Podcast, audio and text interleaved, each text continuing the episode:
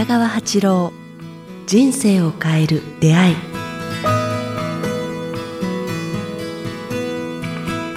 こんにちは早川洋平です。北川八郎人生を変える出会い。今日は第27回をお届けします。北川先生よろしくお願いします。よろしくお願いします。北川です。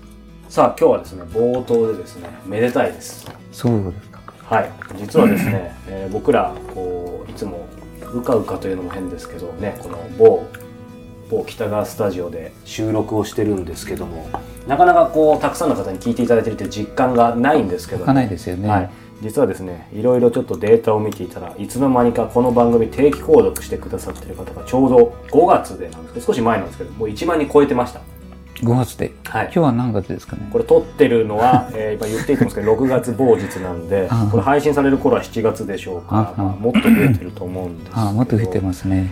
1万人ですよ先生すごいですね。実感ありますか正直いや、私はね、あの、すごい恥ずかしいんですよ。恥ずかしい？今うん。本当にあの、私、この間、あの、えっ、と、ひゅっとこう自分の声と早川くんのやりとりを聞いてみたくなって、はい聞いてみたんですよあ。聞いたんですね そしたら、なんかすごい私の声が、早川くんの声はクリアで、質問もすごくいいんですよね。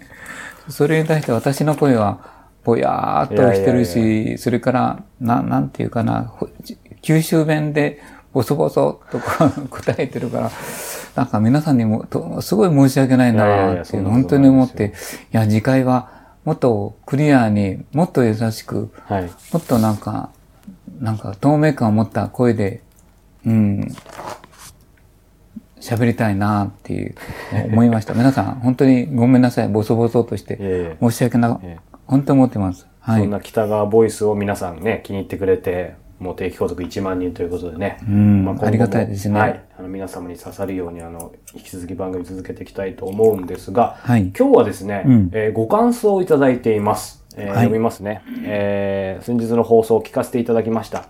えー次男との関係での悩みについて番組取り上げていただいた上に、えー先生の本当に優しく温かいお言葉をいただいてありがとうございました。思わず涙がこみ上げてきました。ずっと抱えていた重りのようなものが胸からすっと消えたような気がしています。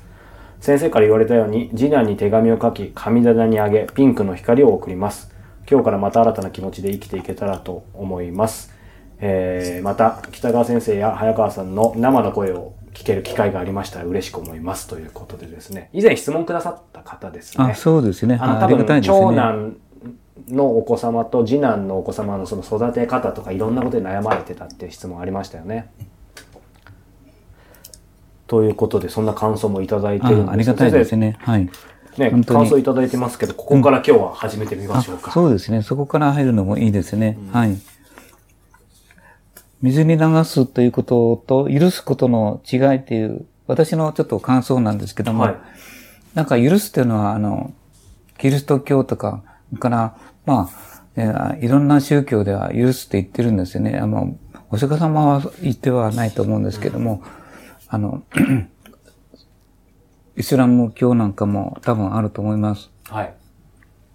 でもなんか、あの、よその国の、まあ宗教というと、うんあの、責めるわけではないんですけども、ゆ許すと言いながら記録してしまうから、なんか千年前のことを思い出してまた争ったりなんとかって言って、なかなか許せないっていうのが僕ずっと不思議だったんですよね。うんところが、日本人はなんか、なんか許す以上にすごいところがあって、例えば、まあアメリカの原爆を落としたことも過去のいろいろなあのトラブルや争いや、それから戦争や、それから昔のせ戦後みたいな武将のやり方を見てても、はいなんか許す以上のことをやってるって、あの時こう気づいたって言いますかね。許す以上。それはこう水に流すことだうんうん。で、あまあ、相川君もそうでしょうけど、もうこのことは水に流そうって、日本人同士では通じる、通じますよね。でも、こう、これが韓国や中国やよその国で水に流そうとか言ったら絶対に通じないと思うんですよね。誤ったらそこからすぐ賠償問題とか、それから、あの、お前が過ちを認めたから、おね、そこで賠償しろとか、お金を、損損害を保証しろとかね。という形で、あの、すぐ攻めてくると思うんですね。アラブでも必ずアメリカでもそうだと思うんですけども、だからこの文化は、日本独特のもんだと思うんですね。その代わり日本人には爽やかさと潔さと言いますかね、過去を振り返らない。次に、次に向かう希望というものをこう立ち向かう。そういう意味では、すごいこう水に流す文化っていうのは、すごい文化だと、ずっとさ、ずっとごめんなさい、最近はつつくづくそれを感じるようになって、うん。うん、水に流そうという、こう皆さんに言ってるんですよね。うんこの文化はすごい。最近、まあ先生気づかれたというか感じられたって今おっしゃいましたけど、何かきっかけとかがあったんですか？あいえ、えっ、と、きっかけはなかったんですけど、自分やってたんですね。ああ自分やってて、その相談、この相談じゃないけないんですけれども、はい。ずいぶん前に相談を受けたときは、そのことを教えて、そして、まあ、あの、外国の方と話してたら、向こうは許すということがあるって言うけども、いやいや、それよりすごいんだっていうことにね、もう数年、もう十年、十数年前なんですけども、そのことに気づいて、あ、我我らの文化の中には、水に流すっていう、日本人は素晴らしいな、っていう思います。で、ちょっとだけね、はいこの、この言葉があるんですよね。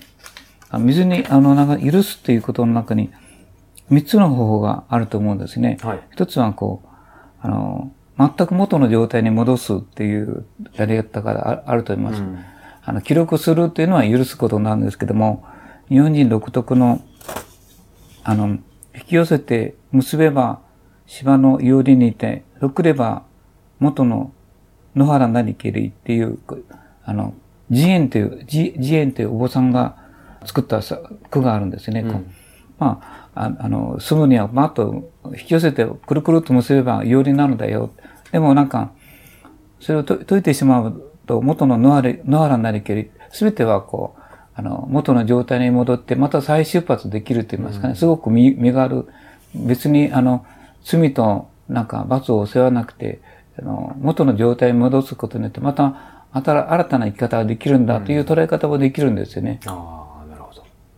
一つはそそんな風にこう、元の状態に、は、初めの状態に戻すっていう、日本人にはその根底があるような感じがしますね。元のさら地に戻してしまう。ああ、なるほど。で、二番目は、あのーこの方にも教えたんですけど、はい。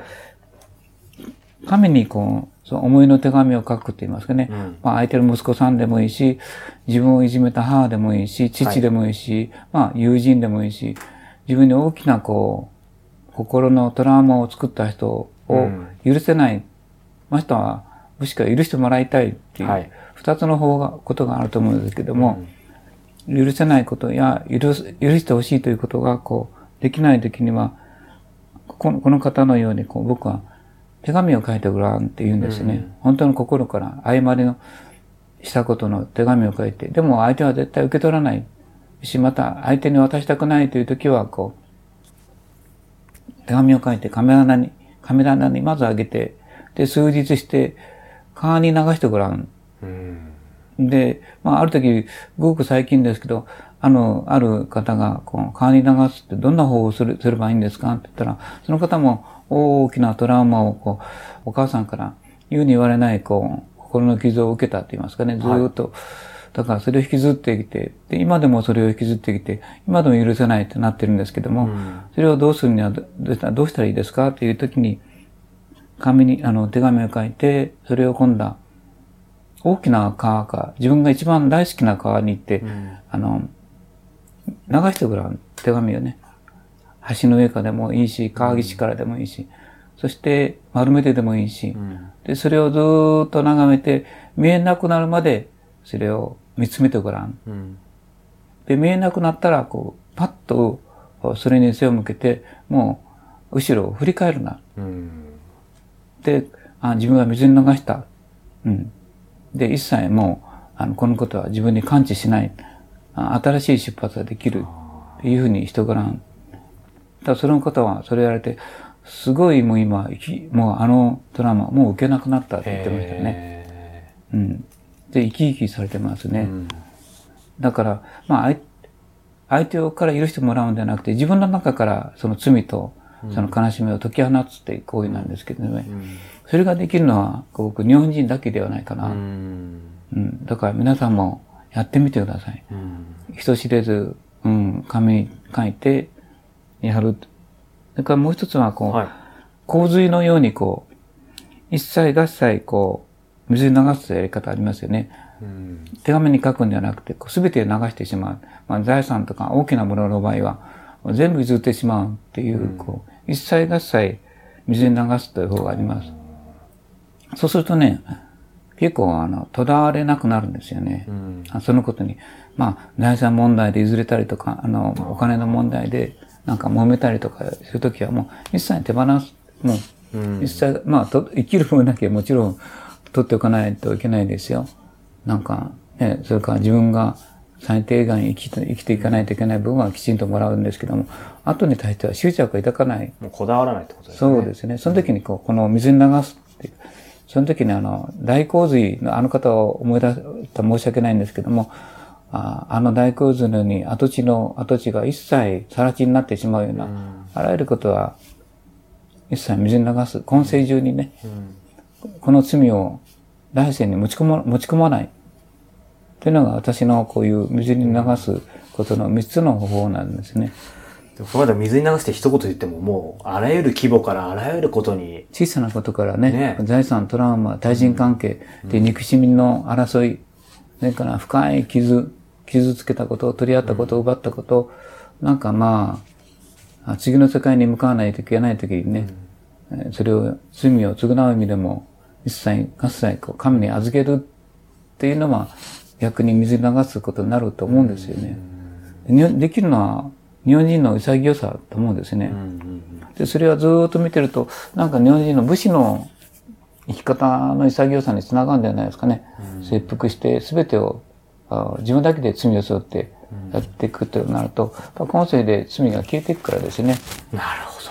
一番使われるのは自分自身ですよね。次の魂として出発できると。はいはいはい。だから僕皆さんにあの、水に流す、まあ、小さなことから始めて、川に流すっていうやり方、ずーっと見つめるとすごいいい気持ちですよ。どんどんずーっと皆さん景色を思い浮かべてみてください。なんか自分で自分を浄化することになりそうですよね。そうですね自浄作用じゃないけど。うん。そうか。水に流すということで今日は先生に教えていただきました。えーこの番組ではですね、えー皆さんからの、えー質問をお待ちしております。えー詳しくは、えーこちらのメールアドレス、北川アットマークキクタス .jp、kitagawa アットマーク kiq、アルファベットの q、tas.jp まで、えーお寄せいただくか、北川八郎ホームページをご覧ください。先生、そしてですね、えー今日これ配信されている頃は、えーおそらく7月11日頃だと思うんですけども、もう直近なんですけども、今度の日曜日、7月16日に福岡でお話し会はいと。いうのがあるそうなんですが、そうですこれはどういう？あ、一般の方が参加できるので、あはの、幼稚園というところをお借りして、主婦の方たちが私のお話し会を、はいあの、毎年やってるんですよ、7月。へ第一日曜日に。ーはいはいはい。だから皆さん自由にもしも近くの方、参加されてみてください。えー7月16日、えーですね。詳しくは北川先生のホームページ、講演会情報を見ていただきたいんですけども、えー参加費3000円で、えー13時からですね、参加できるようなので、そうですねはい。はいお近くの方はぜひお話し会参加してみてください。ということで今日は、えー第27回をお届けしました。北川先生ありがとうございましたあり。がとうございました。